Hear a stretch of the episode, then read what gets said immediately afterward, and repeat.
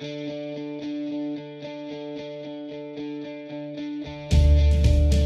of the most important steps for turning your dreams into reality is to develop an ability to visualize your dreams already having come true.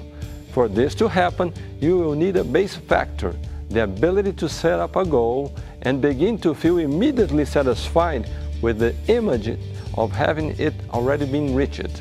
This mental exercise creates a bridge between your present state of being and that state you wish to reach. In this mental exercise, identify all most intimate wants, aspirations, and desires of your heart. Then you must transfer your desires from the mental sphere to the physical state by writing down everything you have imagined previously. It doesn't matter where you write them on a sheet of paper, in a special book, in a diary, on the computer, on your cell phone, you choose. Whatever it's most adequate and meaningful to you. I found out that if you don't write your goals down, it will probably not happen. This exercise, in this exercise of identifying your desires and aspirations, you will notice that your desires and your goals and your objectives, they will fall into some of these categories. They will either be personal, professional, financial, or spiritual.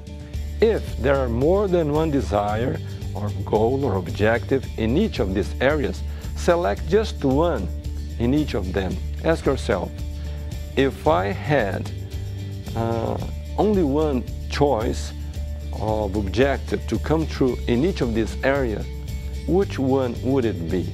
Then meditate, ponder, and imagine yourself having reached that goal already you are aiming for. Imagine the satisfaction, the joy, the feeling of inner pleasure of having reached your objective already. Repeat this mental exercise every day and then in an incredible way that we cannot even understand or explain, you will be attracting and you'll be attracted really uh, the full accomplishment of the highest of your highest and most noble ideas. Believe it, your dreams already belong to you.